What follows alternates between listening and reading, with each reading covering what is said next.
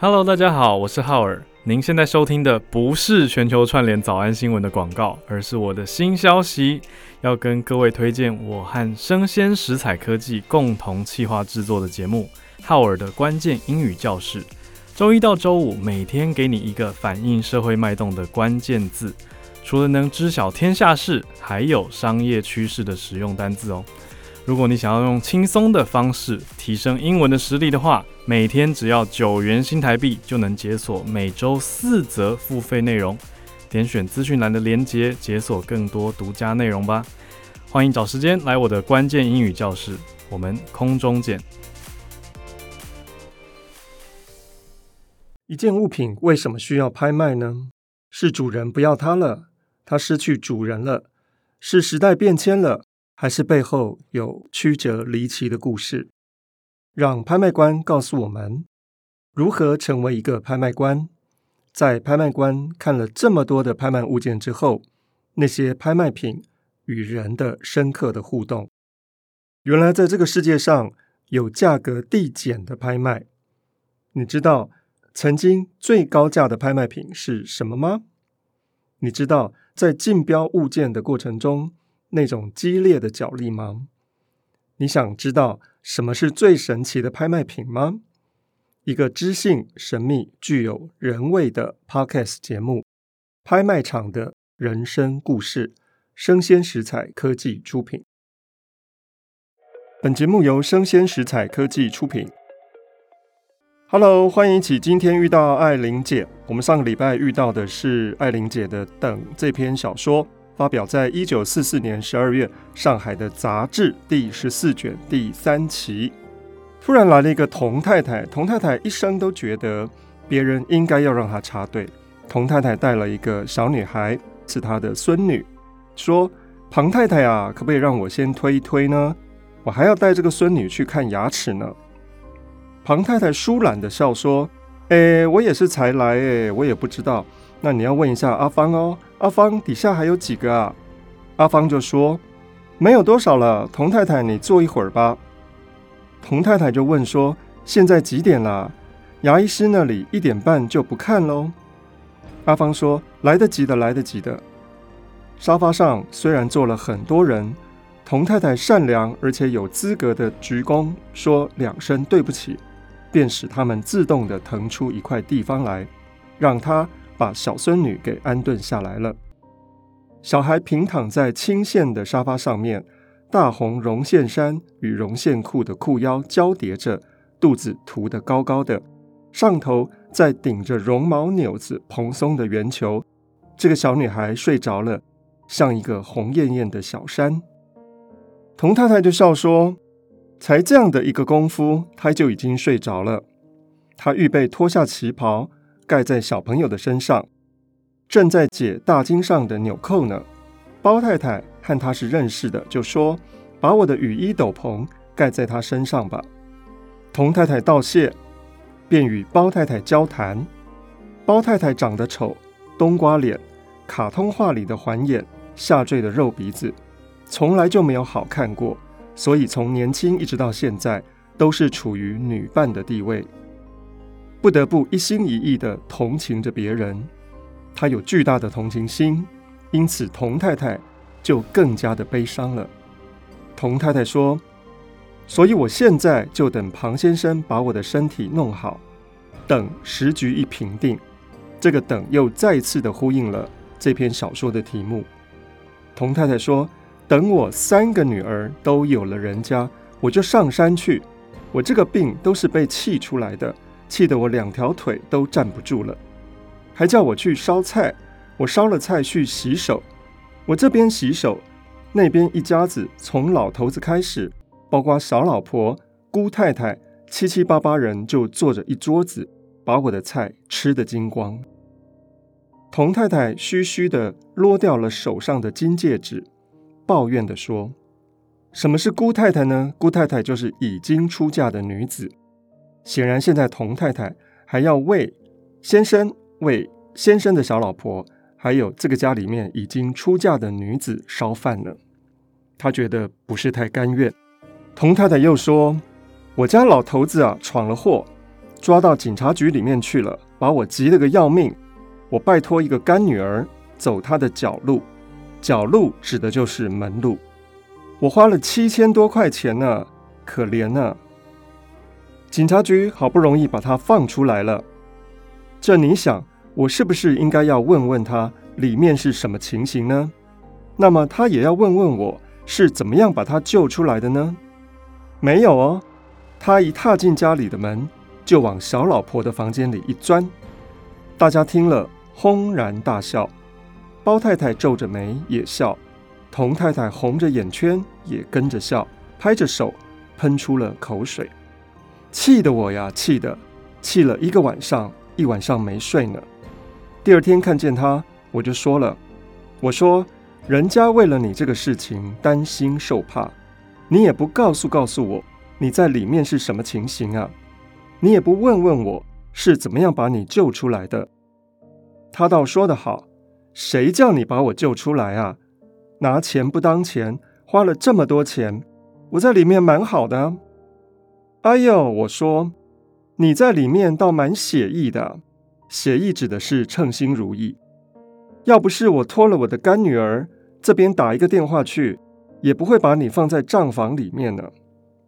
你还蛮写意的，真要坐在班房里，你哪有这么写意啊？什么是班房呢？班房就是旧时衙门里面衙役当班的地方。大概类似于我们现在警察局里面的小囚牢吧。包太太，你看我气不气？不然我也不会忍到现在。我都是为了我的三个女儿。包太太劝说：“反正你小孩子年纪都大了，只要儿女知道孝顺，往后总是好的。”童太太又说：“我的那几个小孩倒都是好的，两个媳妇也好，都是我自己拣选的。”包太太，我现在说要离要离也难呐、啊。族里不是没有族长，族长的辈分都比我们小，也不好出来说话主持离婚。包太太笑起来说：“这么大年纪了，其实也不用离了吧？都这么多年了。”童太太又叹口气说：“所以我那三个小姐啊，我总是劝她们一辈子都不要嫁男人。”西太太也搭上话来，笑说：“童太太，你真是女丈夫呢。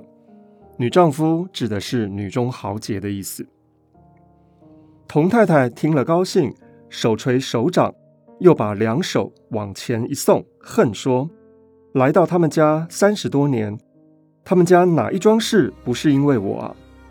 那时候才做新娘，每天我不是都天亮起来准备公婆的洗脸水、煨鸡蛋。”各项各样都把它端整好。后来添了小孩，一个一个实在太多了。公婆前面，我还是，我还是，公婆一直说我好的。他突然寂寞了起来，不开口了。给了他许多的磨难，终于被他克服了的公婆长辈都已经过世了，而他仍旧每天摸黑早起。在暗红七筒似的房里摸索摸索，稀稀疏疏的，手碰到的都是熟悉的物件。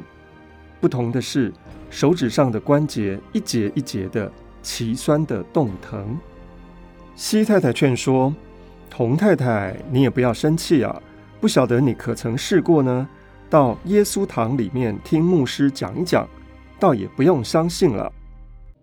我记得有几个太太。”也是气得很，常常听牧师解释解释，现在都不气了，都胖起来了呢。这个时候，包太太进去推拿，大家都寂静无声。童太太交手坐着，张爱玲形容说，那是一大块稳妥的悲哀。童太太红着眼睛，嘴巴里面只是稀溜溜、稀溜溜的，发出年老寒冷的声音。脚下的地板变成了厨房里面的黑白地砖，整个的世界是湿抹布擦过的。里面的房间墙壁上挂钟滴滴答答，一分一秒心细如发，将文明人的时间画成小方格。远远的，好像听到了正午的鸡啼，微微的一两声，仿佛有几千里地没有人烟。这段文字非常的张腔，也就是张爱玲形容婚姻生活或者是人的生命当中那种没有办法摆脱的荒寒之感。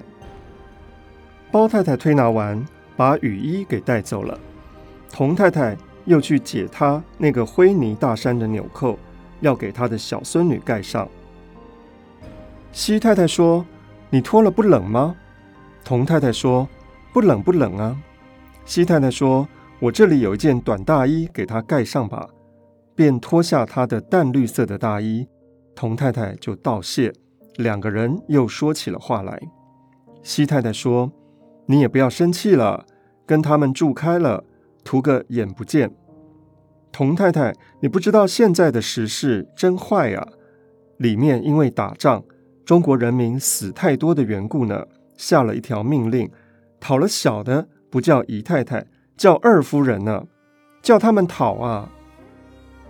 其实这个话题在前面已经重复过了，也就是西太太非常的在意她的西先生在重庆那边又讨了一个小老婆。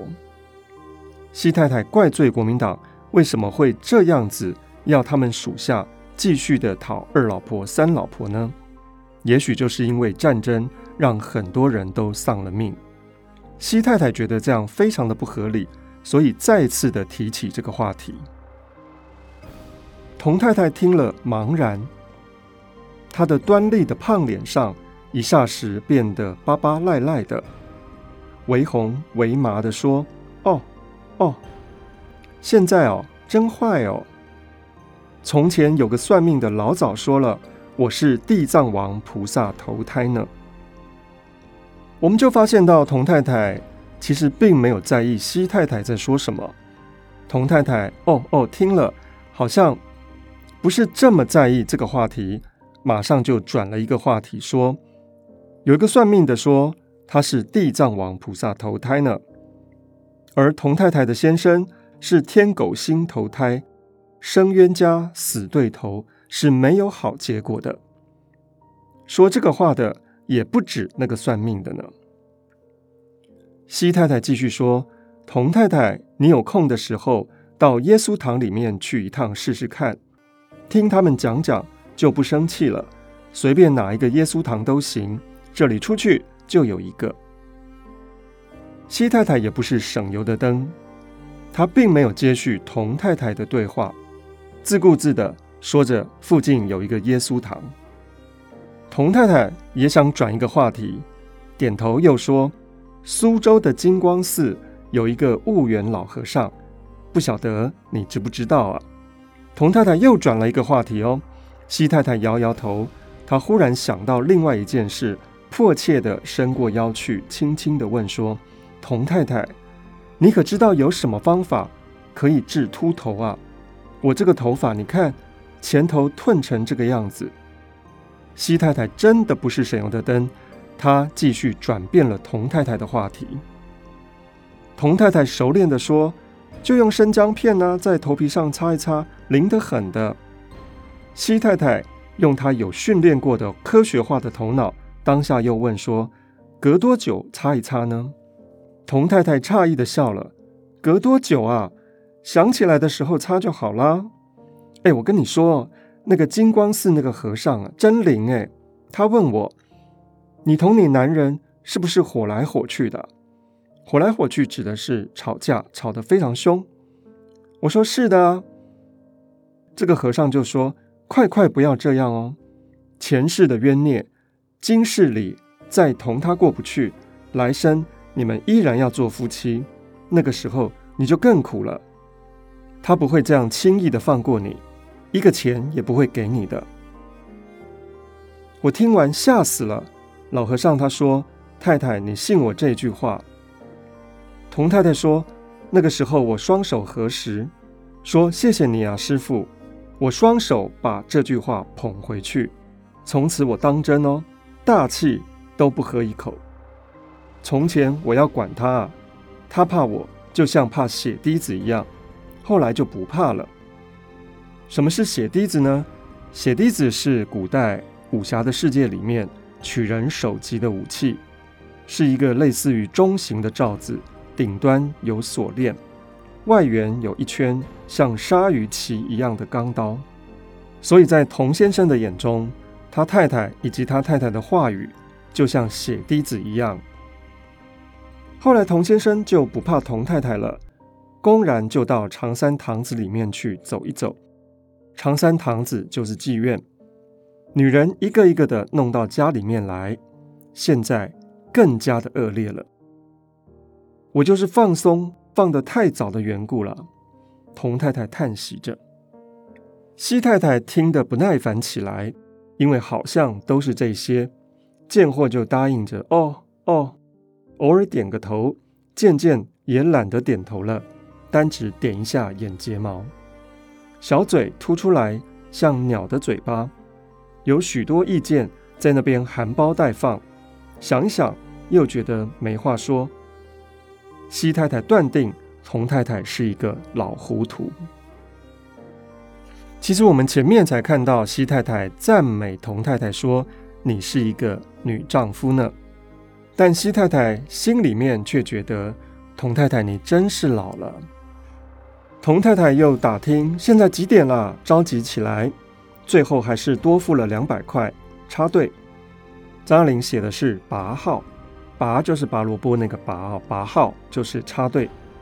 插队先看过了，把熟睡的小孙女抱了起来，身上盖着的短大衣谢了西太太，并不觉得西太太已经变得冷淡了。童太太站在当地。只穿着衬里的黑华丝葛薄棉对襟袄裤，这个华丝葛是提花的丝织品。他矮脚、大肚子、粉面桃腮，像百子图里面的古中国的男孩。这个古中国男孩又呼应了刚才西太太赞美童太太的：“你真是个女丈夫呢。”童太太伸手。摘下衣钩子上面的灰泥衬绒袍，慢慢的穿上。一阵风把整个屋子都包在他的外套里面了。袍褂的角角拂到了西太太的肩上跟脸上，西太太厌恶极了，就躲了过去。现在被推拿的又是一个新来的拔号的。西太太站在门口看了一看，无聊的又回到原来的座位上。这个拔号的是一个少爷，穿着一件鸡皮的外套，和庞先生谈到俄国俱乐部放映的一部实地拍摄的战争影片。这位少爷说：“真怕人哎！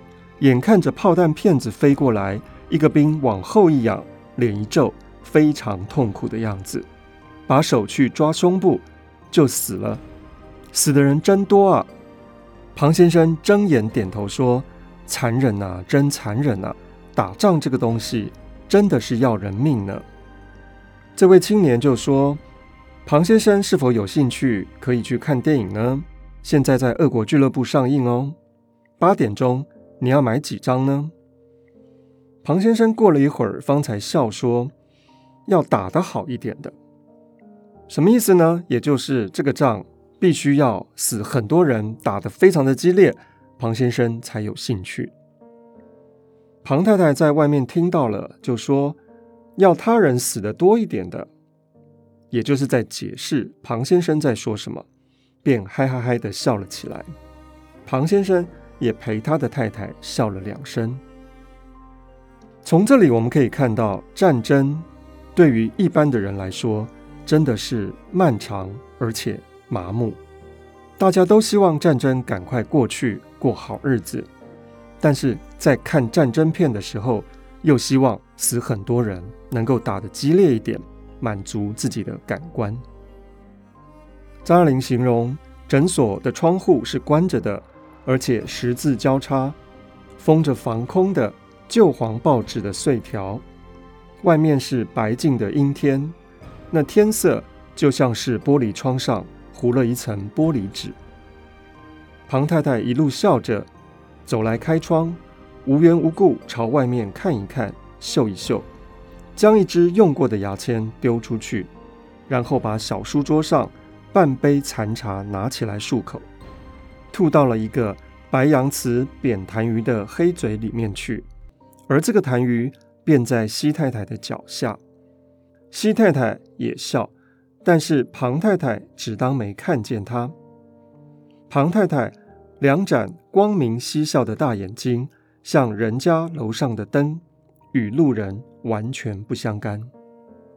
西太太有点感触地望到别的地方去，墙上的金边大镜子里面，又看见庞太太在漱口，黑瘦的脸上，嘴搓得小小的。小嘴一摆一摆一摆的，西太太连忙又望到窗外去，仿佛被欺负了似的，温柔地想起了自己的丈夫。从这段我们可以看到，庞太太是瞧不起西太太的，甚至于把口中的残茶吐在西太太的脚边。西太太也无所谓，她这样子安慰了自己，拿起报纸来，嘴尖尖的。像啄食的一只鸟，围向一边歪着，有所保留，很不赞成的看起报来了。总有一天，她觉得丈夫要回来，可不要太晚了，但也不要太早。她脱了的头发还没长出来呢。这个时候，张爱玲形容外面的白色的天，水阴阴的，杨梧桐巴掌大的秋叶，黄翠透明。就在玻璃窗的外面，对街一排旧红砖的弄堂房子，虽然是阴天，挨挨挤挤的，仍旧晾了一阳台的衣服。有一只猫出现了，一只乌云盖雪的猫在屋顶上走过。什么是乌云盖雪的猫呢？也许这个猫的上半身是黑色的，而下半身是白色的。只看见它黑色的背，连着尾巴像一条蛇，徐徐波动着。不一会儿，它又出现在阳台外面，沿着栏杆慢慢地走过来，不朝左看，也不朝右看。这只猫慢慢地走过去了。小说的最后一句话是：生命也自顾自地走过去了。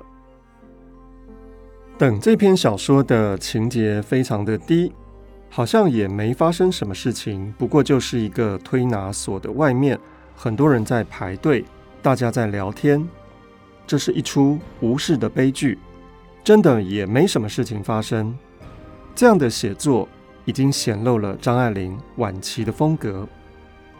时间、空间、战争跟生命的挤压，像是慢性病。通过人际对话呈现病人的存在。这个推拿诊所的格子是如此的局限、整齐，而且有秩序。在推拿诊所里面发出的惨叫，也许就隐喻着在战争下面人的生活的痛苦，也许更是隐喻生命。每一个人都在一个封闭的空间里面，都在一个。局促的格子里面，每个人拿一张号码牌，有的来，有的去，有的进入生命了，有的走过生命了。然而，生命是阴天，还有一只像蛇一样的黑猫走过去。这是张爱玲在一九四四年战争结束前对时代、对生命的一种不祥的预感吧。这种生命的匮乏无助，该向谁讨呢？而谁又能偿还呢？等待是这篇小说的象征性的动作。年纪小的在等着吃，等待着生命的成长，但不料生命却是一片荒芜。年纪稍大的在等待有结婚的对象，但永远闯不出这身衣服里面去。而年纪大的却在频频抱怨婚姻的痛苦，无能去解决任何的问题。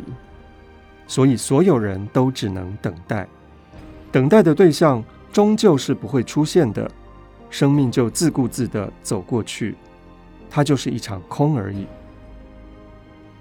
小说里面出现了众多的人物，有庞松林这个推拿医生，有庞太太，还有他们家的女儿叫阿芳。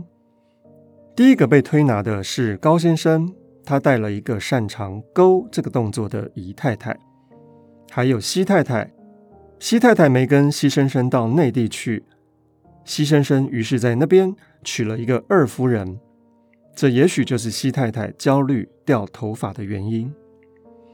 还有一个王太太，说话支支吾吾的，问她巷口的药房，她竟然想起了巷口年轻的皮匠，似乎是泄露自己心里的秘密。而包太太长得丑，只能够一心一意的同情别人。想要插队的童太太，抱怨还要做饭给先生、小老婆。以及回家吃闲饭的姑太太，她好不容易把老公从警察局里面救出来，老公却不领情了。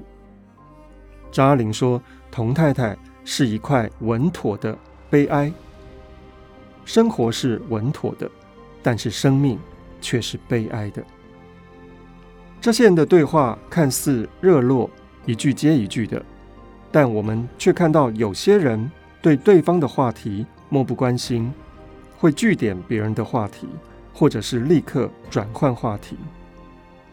每个人都是自私的，在聊自己最关心的事情、最痛苦的经验。每一个人都是自己生命的主角，像掀起一阵衣服的风，别人听起来、看起来却是嫌恶，避之唯恐不及。每个人的话题都像是人家楼上的灯。与路人一点都没有关系，甚至会看不起别人，不屑别人的行为，或是点点点。在这一次的推拿诊所的外面所进行的交谈，好像都没有交叠之处，没有人真的是关心另外一个人的。每一个人都逃不出自己空间的小方格，也逃不出时间的小方格。墙上的挂钟滴滴答答的。如此精准、井然有序，在这样的时间的流逝之下，等候推拿的座位是如此的拥挤。张爱玲却告诉我们：几千里地没有人烟，每一个人终究都是孤独的存在。因此，这篇《等》是一篇具有浓重的现代主义味道的作品。希望各位听众可以喜欢。我们下一次再一起遇到爱玲姐，拜拜。